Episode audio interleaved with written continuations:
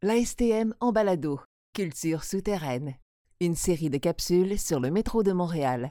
Deuxième épisode, l'architecture des stations. Avec Guy Legault, architecte et urbaniste. Didier Gillon, architecte de la station La Salle. Ricardo Di Marco, chef de section architecture à la STM.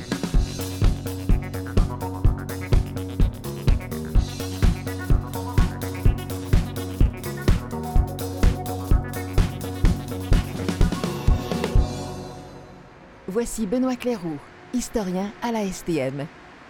Bonjour. Ce qui fait la renommée du métro de Montréal, ce sont ses stations toutes différentes. Aujourd'hui, la population le prend pour acquis. Mais à l'époque de sa construction, dans les années 60, c'était une grande innovation. Ça me procure un moyen assez rapide pour se rendre euh, à nos institutions. Puis euh, il passe plus de métro que d'autobus. Puis franchement, c'est beaucoup plus rapide, c'est plus confortable. J'ai visité plusieurs villes avec des métros, mais celui-ci est merveilleux. C'est fantastique. Bien sûr, il y avait déjà le métro de Moscou, avec ses stations richement décorées. Il faut toutefois reconnaître que ce réseau était, en quelque sorte, l'exception qui confirmait la règle. Partout ailleurs, de Londres à New York, en passant par Berlin, Paris et Tokyo, les stations de métro ne présentaient que très peu d'intérêt en termes d'architecture. C'était également le cas du projet de métro déposé en 1953 à Montréal. Si ce projet avait vu le jour, toutes les stations auraient été identiques ou presque, la seule différence notable se trouvant dans la couleur de la céramique sur les murs. Ça ne veut pas dire que ce réseau aurait été mauvais, mais il aurait certainement manqué de caractère. Que s'est-il passé alors pour que dans la décennie suivante, le métro de Montréal devienne un exemple à suivre en matière d'architecture? Les réseaux de Stockholm et de Milan, nouvellement construits, ont certainement servi d'inspiration parce qu'ils ont été visités par les bâtisseurs du métro de Montréal mais ça n'explique pas tout.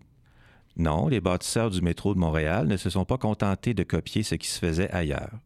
Ils ont développé une nouvelle manière de construire le métro, en confiant la conception des stations des architectes différents, en mettant en valeur les éléments structuraux des stations au lieu de les cacher, et en créant de grands volumes lorsque c'était possible. Bref, en permettant à l'architecture d'entrer dans le métro. Ricardo Di Marco est chef de section architecture à la STM. C'est à son équipe que revient la tâche de préserver et de mettre en valeur l'architecture des stations du métro, tout en les adaptant aux réalités d'aujourd'hui. On a 68 stations qui ont été bâties par 68 architectes différents. Elles ont chacune un style et une architecture. Elles ont été bâties à des époques différentes, elles ont une matérialité différente, donc chacune des stations présente des défis pour les maintenir, pour les préserver, afin qu'on préserve la mémoire collective des Montréalais euh, face au métro. Quand on a fait le post-mortem du premier réseau, les 26 premières stations, à la fin des années 60, début 70, on s'est rendu compte que ce que les gens recherchaient, c'était, en fait, on était à la recherche de la lumière et une facilité de, cheminement à travers euh, la station, entre le quai et la sortie. Donc, à travers tout ça, ben, ça s'est manifesté la plupart du temps dans des volumes qui étaient grandioses. On le voit particulièrement dans les stations euh, du premier prolongement euh, qui vont vers l'ouest. Monk, ça peut être une station très éloquente à cet égard-là. Verdun aussi. Donc, des stations qui desservent des milieux moins peuplés que le centre-ville, et avec des stations aussi monumentales que ça. Je pense pas qu'on retrouve ça dans de nombreuses places. Le bureau du métro, dirigé par Lucien Lallier, était surtout constitué d'ingénieurs et de planificateurs. Il y avait aussi des représentants du service de l'urbanisme, notamment l'architecte et urbaniste Guy Legault. Le fait de confier ou d'appeler des architectes pour préparer les plans, concevoir et préparer les plans des stations de métro. Ça, ça, ça donnait une occasion absolument inédite de trouver et d'inventer des dispositifs de circulation adaptés aux besoins locaux. Parce que les conditions ne sont pas les mêmes partout. Les autobus sont pas tous arrivent pas à la même place. Hein. C'est différent d'une station à l'autre.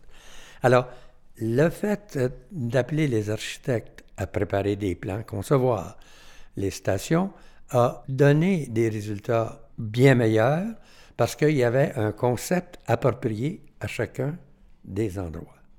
Le concours des architectes dans ce domaine a été d'un grand secours. Monsieur, que pensez-vous euh, du métro de Montréal? Vraiment, c'est euh, fantastique. Je croyais qu'au tout début, quand on entendait parler de ça, c'était pour faire tout simplement un fiasco. C'était des plans euh, qu'on était pour tout simplement renéguer dans les tablettes. Mais je m'aperçois aujourd'hui que le meilleur drapeau, c'est tout un homme. Voulez-vous que je vais vous conter une anecdote? Moi, je suis allé voir mon patron, qui était Claude Robillard, directeur du service d'urbanisme. Je disais à Claude Robillard, je disais M. Robillard, il faudrait inviter les. Là, on était en 1961, au, début, au début. Je disais à M. Robillard, M. Robillard, il faudrait convaincre l'administration de, retenir le service des architectes pour faire les stations de métro. Robillard, qui est ingénieur, mais Robillard est un homme cultivé, un, homme large d'esprit. On a parlé pendant cinq minutes, puis il a dit Oui, c'est vrai, c'est une bonne idée il faut faire ça. Il faut faire ça, mais il y a des obstacles. Un obstacle, c'est sûr, c'est le service des travaux publics, dont le directeur, Lucien Lallier, ne verra pas ça d'un bon oeil. Parce que les architectes, si le service des travaux publics voulait recourir à leur service, c'était à la fin, quand tout était décidé. Alors, qu'est-ce que Robillard a fait? Il est allé voir le maire, puis a dit au maire, que pensez-vous si on retenait les services des architectes pour faire les stations de métro? Une telle proposition au maire est toujours une proposition gagnante. C'est sûr qu'il ne peut pas dire non. C'était gagné d'avance. Et le maire s'emballe. Oui, M. Robillard. Alors, ben, sort de son du bureau du maire, traverse la rue, puis ça va voir son ami Lucien Lallier. Puis il dit euh, Lucien, parce que c'est deux collègues, ils ont étudié à Polytechnique ensemble. Dis Lucien, qu'est-ce que c'est que tu dirais euh, si on a, retenait les services des architectes pour euh, faire les stations de métro? Ah, Lucien dit, ben, mais là, écoute, là, l'administration municipale ne voudra pas. C'est pas l'administration municipale qui ne voudra pas, c'est ces ingénieurs qui n'aimaient pas ça. Alors, Robillard lui dit, ben écoute, je viens de voir le maire, puis il est d'accord. Ça a réglé le cas.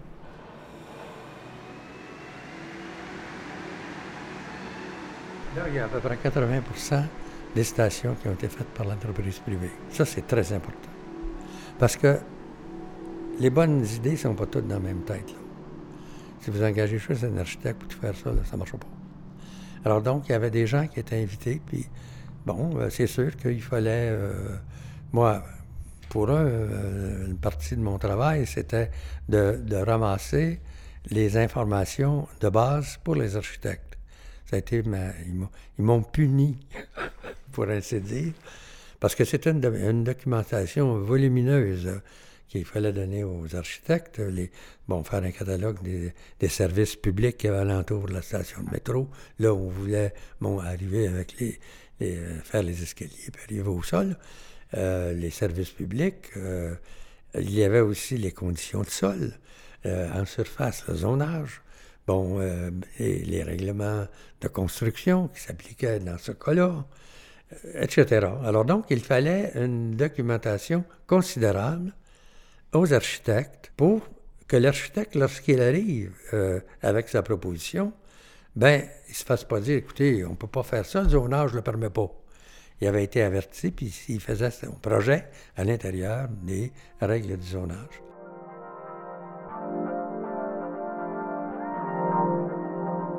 Après ça, on a fait rentrer les designers.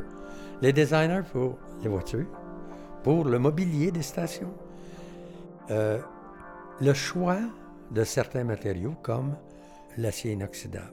Mais par ailleurs, on avait fait une liste des matériaux qu'on pouvait utiliser dans le métro, puis une liste des matériaux qu'on ne pouvait pas utiliser. Alors, les architectes, ça simplifiait la vie aux architectes. Un, les matériaux que je peux employer, c'est ceux-là. Puis lorsque les architectes arrivaient avec leurs propositions au bureau du métro, le bureau du métro n'avait pas besoin de faire une, recherche pour savoir si ces matériaux-là étaient appropriés. La recherche avait été faite. Prochaine station de l'église. revoici Ricardo Di Marco, chef de section architecture à la STM.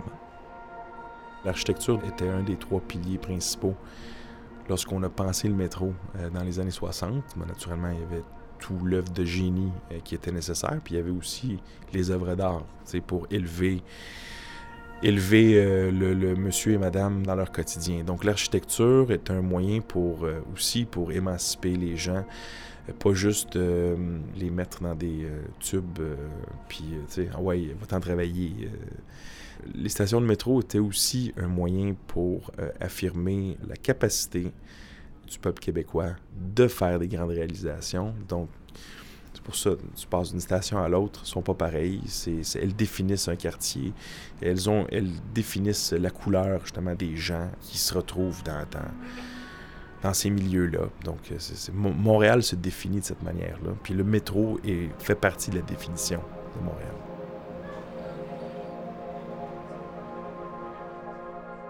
En général, les stations du réseau initial sont une réussite en ce qui a trait à l'architecture.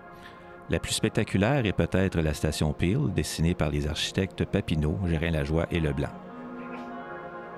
Dès son ouverture en 1966, le réseau est visité par des dizaines, voire même des centaines de représentants d'autres villes à travers le monde qui souhaitent également se doter d'un réseau de métro. Plusieurs vont s'inspirer du concept des stations toutes différentes, notamment Bruxelles, qui s'est grandement inspiré de Montréal pour son métro.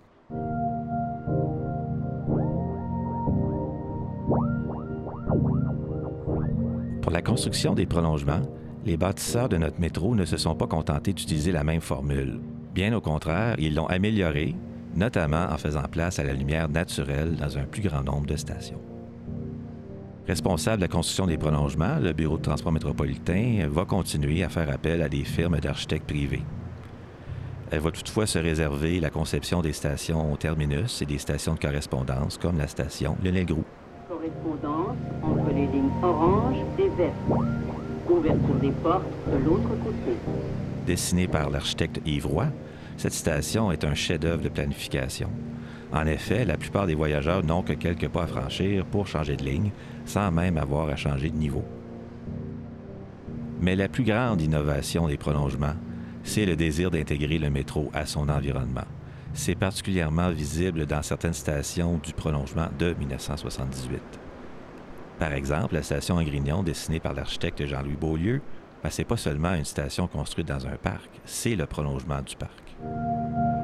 Ailleurs, on s'est assuré d'une intégration réussie en choisissant des architectes bien établis dans les quartiers qui allaient être desservis par le métro. C'est le cas de la station Verdun, dessinée par un architecte verdunois, Jean-Maurice Dubé. À la station La Salle, on a frappé dans le mille en faisant appel à l'architecte Didier Gillon et à l'urbaniste Pierre Larouche, qui avaient déjà réalisé une étude sur ce secteur. Le résultat est une station totalement intégrée, comme nous l'explique Didier Gillon. Station La Salle. Oui, j'ai fait une station de métro. Oui, oui, oui. Métro La Salle. Mais dès que j'ai présenté le projet, il était accepté. Évidemment, j'avais fait une maquette, là, j'avais tout ça, là. Hein? J'avais fait quelque chose d'assez intéressant. Est-ce que je peux être un, petit menuisier de temps en temps? Et donc là, euh, hein, j'ai présenté mon projet, était accepté instantanément. Il y a eu un enthousiasme euh, immédiat. C'est assez remarquable. Mais en fait, donc pour, pour moi, là, hein, c'était vraiment le parcours intéressé, donc hein, le, client du métro, à faire un parcours intéressant. Donc c'est tout un parcours qui, dès l'approche de la station, le surprend et l'intéresse. C'est ça qui était le cheminement, là. Hein. Mais il ne faut pas qu'on voit tout d'une fois, il faut qu'on perçoive ces espaces-là, les uns après les autres. C'est ça l'intérêt. Il y a aussi la, grosse communication avec la lumière, avec la lumière du jour, la pénétration donc, de, la, lumière. Pour qu'elle soit intéressante, il faut des zones sombres et des zones très fortement éclairées. Donc c'est le puits de lumière quand il est bien, bien positionné, là, il, prend son attrait.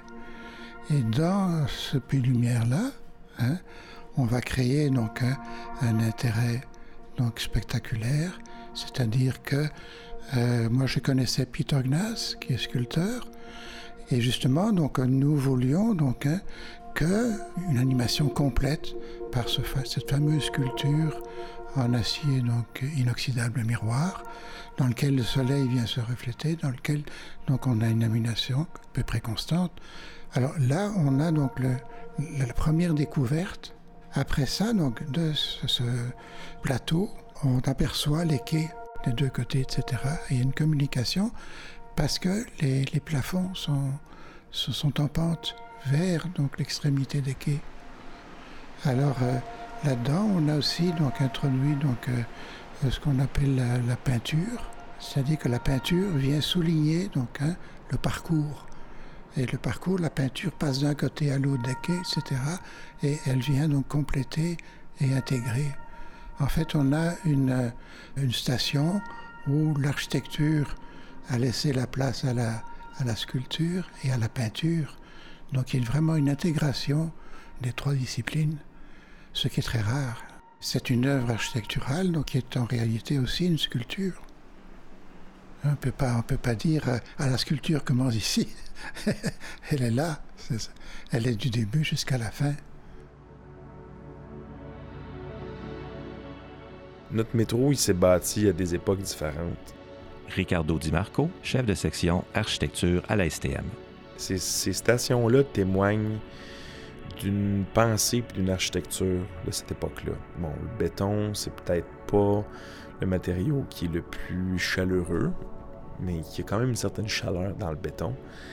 Les architectes ont utilisé le béton pour exprimer leur volumétrie dans ces années-là. Plutôt que d'y aller tout simplement, ben, on fait une structure de béton puis on va venir appliquer belles petites tuiles de céramique par-dessus. Euh, je trouve que oui, elles vieillissent bien euh, parce qu'elles elles continuent à exprimer l'époque dans laquelle euh, elles ont été conçues. c'est vrai, par contre, parfois, il y a des gens qui s'en plaignent. On voudrait les voir peintes ou égayées avec des nouveaux artifices plutôt contemporains ou bien au goût du jour. Moi, je pense que le goût du jour pourrait se traduire sur des nouvelles stations, du moins sur des prolongements, donc une architecture qui est plus contemporaine. Puis qu'entre-temps, les stations qui sont là marquent leur, euh, leur temps. Puis peut-être qu'un jour, on va les apprécier à leur juste valeur. Du moins, hein, elles ont tout le mérite pour être appréciées à leur juste valeur. Récemment, la STM a complété la mise à jour de ses normes et critères de conception, les NCC. Pour le métro, c'est un document qui totalise plus de 1000 pages. Par ailleurs, un comité architecture a été créé afin d'émettre des recommandations à la direction de la STM lorsque vient le temps d'intervenir en matière d'architecture. On ne peut pas nier le fait qu'une station qui date des années 60 euh, peut-être n'était pas adaptée aux besoins euh, du 21e siècle. Là, on parle beaucoup de l'accessibilité universelle. C'est pas une chose qui était tenue en compte en 1966. On parle de besoins technologiques qui s'ajoutent. On parle de réseaux cellulaires. On parle aussi de revenus commerciaux. Puis ça, c'est notre nouvelle réalité. Euh, le comité, lui, a pour but de s'assurer que les interventions qui sont faites dans les stations respectent l'esprit que leurs créateurs avaient en tête lorsqu'ils les ont créés et qu'elles guident les concepteurs des nouvelles interventions sur euh, des bonnes pistes, de telle sorte à ce que ça ne dénature pas ce qui nous reste dans notre mémoire. On a beaucoup cette notion de mémoire collective dans notre tête. Euh, chacune des stations, pour nous, représente euh, notre quartier, notre vie, notre lieu de travail. On se rappelle de nos stations parce qu'elles ont une couleur, une œuvre d'art, une volumétrie ou quelque chose du moins qui, après, ça vient définir les gens. Pour nous, c'est important de maintenir ces caractéristiques-là comme distinctivité du réseau montréalais.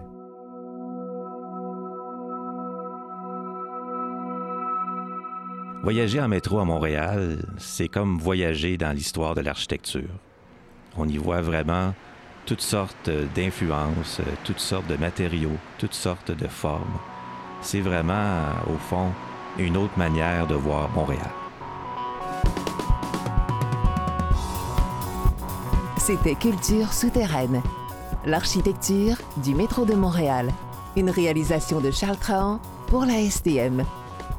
Écoutez nos autres capsules et partagez votre expérience sur les médias sociaux en utilisant le mot-clic STM Balado.